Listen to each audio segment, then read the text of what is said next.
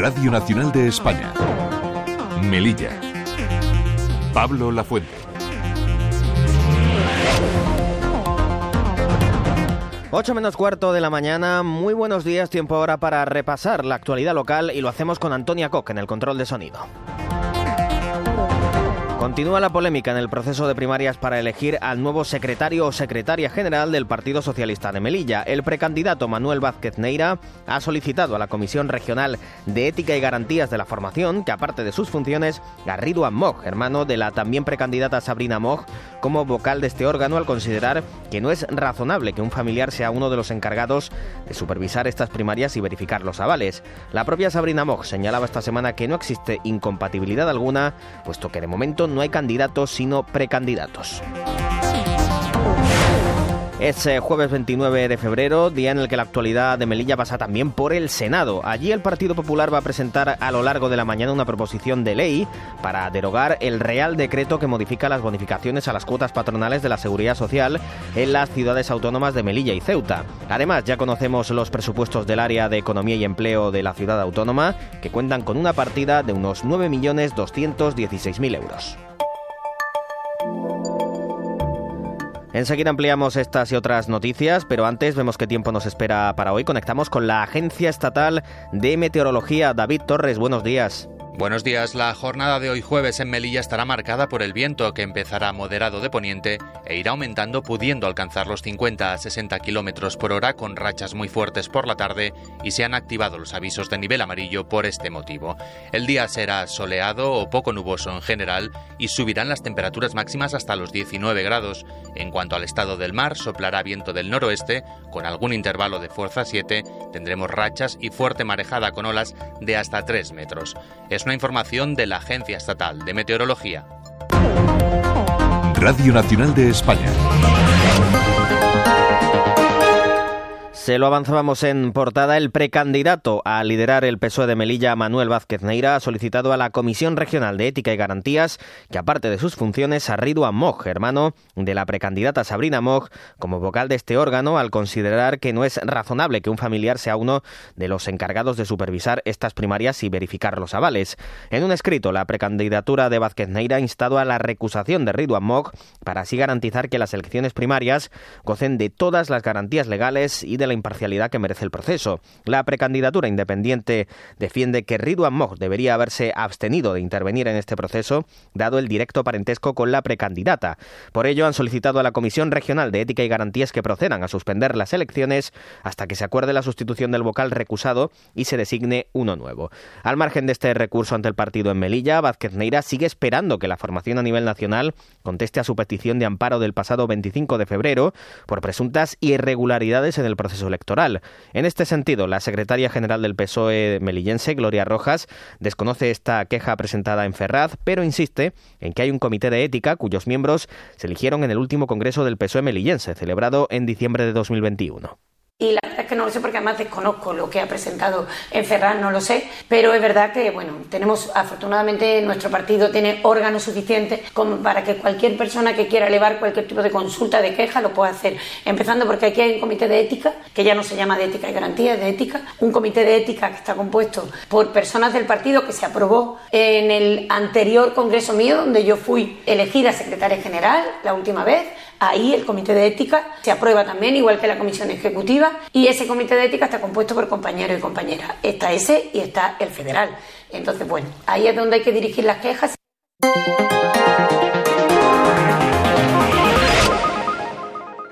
Este miércoles se han presentado los presupuestos del área de Economía y Empleo de la Ciudad Autónoma, que cuentan con una partida de unos 9.216.000 euros, sin contar con las de Proyecto Melilla, y cuyo objetivo es reactivar la economía melillense. Entre otras cosas, las cuentas de este año incluyen una convocatoria de subvenciones para emprendedores en la que se abonará el 100% de la cuota de autónomo durante un año completo. Escuchamos al consejero de Economía, Miguel Marín. Con esto lo que perseguimos es incentivar el emprendimiento, incentivar la generación de economía y, por extensión, incentivar la creación de empleo en nuestra ciudad. Al autónomo, al emprendedor, hay que ayudarle siempre, pero sobre todo en sus inicios.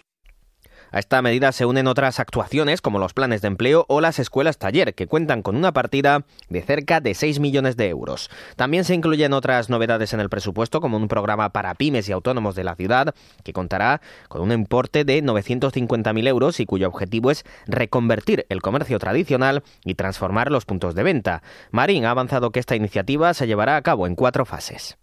La primera de las fases sería estudio y análisis de en qué situación se encuentra el mercado del comercio en nuestra ciudad y de esta manera poder comprender las necesidades que puedan tener ese comercio para conseguir ese objetivo de reconversión del comercio tradicional y de su punto de venta. Vamos a llevar a cabo una formación específica en función de los datos que nos reporte ese estudio. Vamos a facilitarle una aplicación para poder llevar a cabo esa reconversión y la cuarta fase sería la subvención directa a estos pequeños empresarios, comerciantes y autónomos este programa se llevará a cabo entre 2024 y 2025. También se fomentarán los talleres de emprendimiento y de empleo para jóvenes, así como acciones intensivas de formación en dos sectores que el gobierno local considera imprescindibles para el desarrollo económico de la ciudad, la hostelería y la innovación tecnológica. Además, se van a promover acciones formativas para mujeres y en materia de empleo y autoempleo.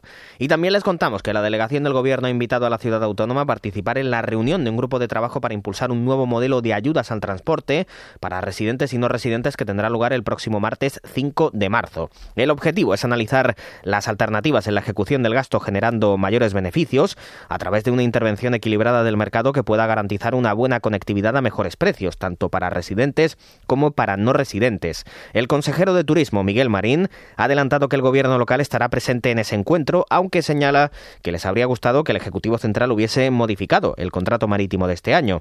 Marín considera que este pliego reduce las frecuencias y encarece los precios de los billetes.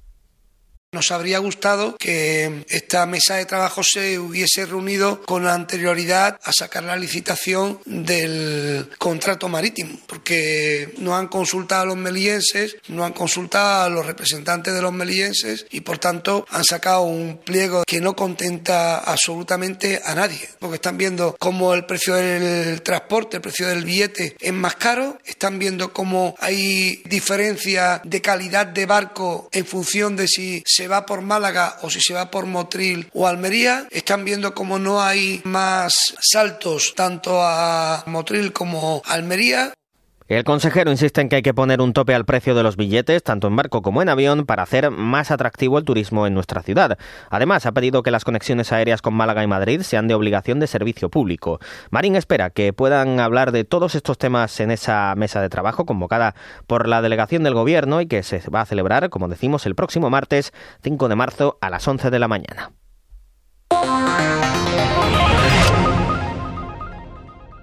Se lo contábamos en portada. Hoy jueves el Partido Popular va a presentar en el Senado una proposición de ley para derogar el Real Decreto que modifica las bonificaciones a las cuotas patronales de la Seguridad Social en las ciudades autónomas de Melilla y Ceuta. La senadora del PP por nuestra ciudad, Isabel Moreno, señala que la iniciativa saldrá adelante gracias a la mayoría absoluta de los populares en la Cámara Alta. Evidentemente tenemos la eh, mayoría absoluta en el Senado. De hecho, esta legislatura, la Cámara Alta tiene un protagonismo especial porque es el mejor espejo de lo que, de lo que son las políticas de Feijó. Las leyes Feijó van a salir adelante. Y nosotros queremos precisamente revertir los efectos perversos de esta regulación que no ha hecho más que generar incertidumbre, inseguridad jurídica y graves perjuicios económicos a nuestro sector productivo. Está previsto que el líder de la formación a nivel nacional, Alberto Núñez Feijó, esté presente durante el debate de esta iniciativa en el Senado. Y la secretaria de Organización del Partido Socialista y delegada del Gobierno, Sabrina Moj, asegura que el Partido Popular traiciona y abandona a Melilla cada vez que llega al Gobierno. Moj acusa a los populares de, utilizar lo que califica como patriotismo de boquilla, cuyo amor a España y a Melilla asegura empieza y acaba en palabras huecas y brindis al sol. En este sentido, la secretaria de Organización se ha referido a la paralización tanto de las obras del Hospital Universitario como del antiguo Mercado Central, donde se ubica ahora la Escuela Oficial de Idiomas, Educación para Adultos y el Conservatorio de Música. La dirigente socialista también ha recordado el copago sanitario que el PP, dice, impuso a los melillenses, así como el recorte en becas y ayudas a jóvenes y en la contratación del personal educativo en la ciudad autónoma. Y si hablamos de traición y de deslealtad a Melilla, solo hay que recordar la paralización de las obras del Hospital Universitario o del antiguo Mercado Central o el copago sanitario que el Partido Popular impuso a los melillenses, la de financiación de más de 400 medicamentos utilizados mayoritariamente por pensionistas o su maltrato a los profesionales sanitarios con contrato de día, entre otras muchas cuestiones. Durante todo este tiempo, el PP local, incluyendo a la señora Moreno Mohamed en sus filas, mostraron su silencio cómplice y lo poco que les importa nuestra ciudad. Moja asegura que traicionar y ser desleal con Melilla y con España es votar en contra de la subida de las pensiones y oponerse al ingreso mínimo vital.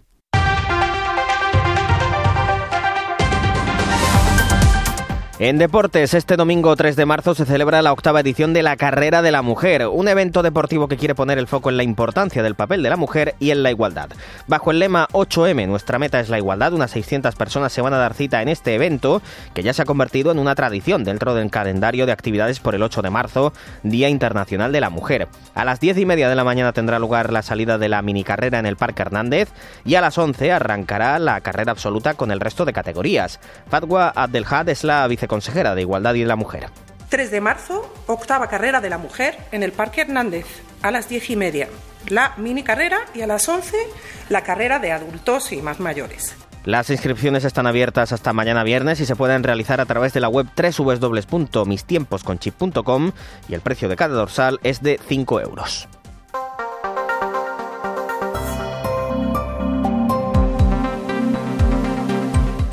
Y ya conocemos el calendario cultural del Teatro Cursal Fernando Arrabal para este primer semestre de 2024. Se trata de una veintena de actuaciones y conciertos, tanto de compañías locales como nacionales.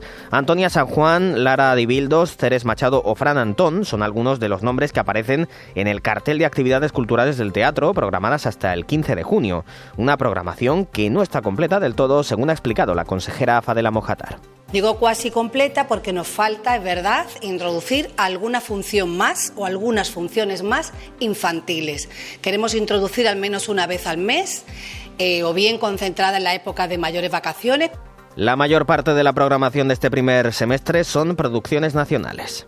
Mira, para esta temporada, obras que no sean locales, los músicos de Bremen, Estado de Alarma, concierto de Ramadán, el Ballet Nacional de Cuba, esto es un congreso internacional de startups, es otro mundo, también es eh, una compañía de fuera. En el, Festival de Flamenco también son compañías de fuera. Entrevista con mi hija, con Mari, Antonia San Juan, es divertidísima, también es una compañía de fuera. Esta también el novio de España, casi todas, o sea, prácticamente más.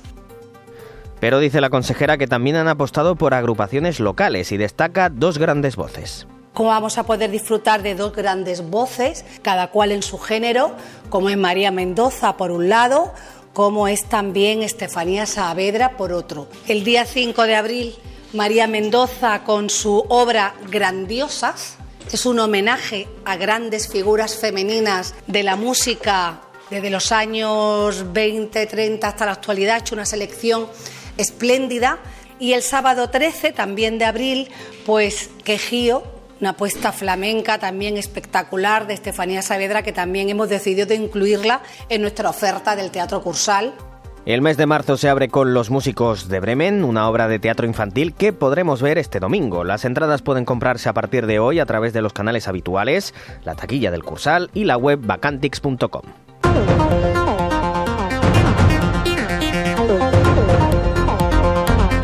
Y a falta de un minuto para alcanzar las 8 de la mañana, hacemos un repaso por las portadas de la prensa local de este jueves 29 de febrero. El Melilla hoy titula Feijó pedirá este jueves al gobierno restituir las bonificaciones a empresas radicadas en Ceuta y Melilla. La foto es la de la inauguración de las nuevas instalaciones de la Comandancia Naval en el puerto de la ciudad. Y por su parte, el Faro destaca que el convenio de distritos con el AMPA del León Solá necesitó un cambio en las normas en referencia al presunto fraude en la subvención para esta entidad que está siendo investigado por la policía.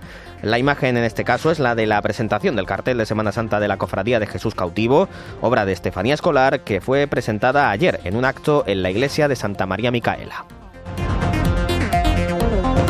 Es todo por el momento. Las noticias de Melilla regresan a partir de las 9 menos cuarto en Radio 5 Todo Noticias. Sigan informados en esta sintonía y en rtv.es.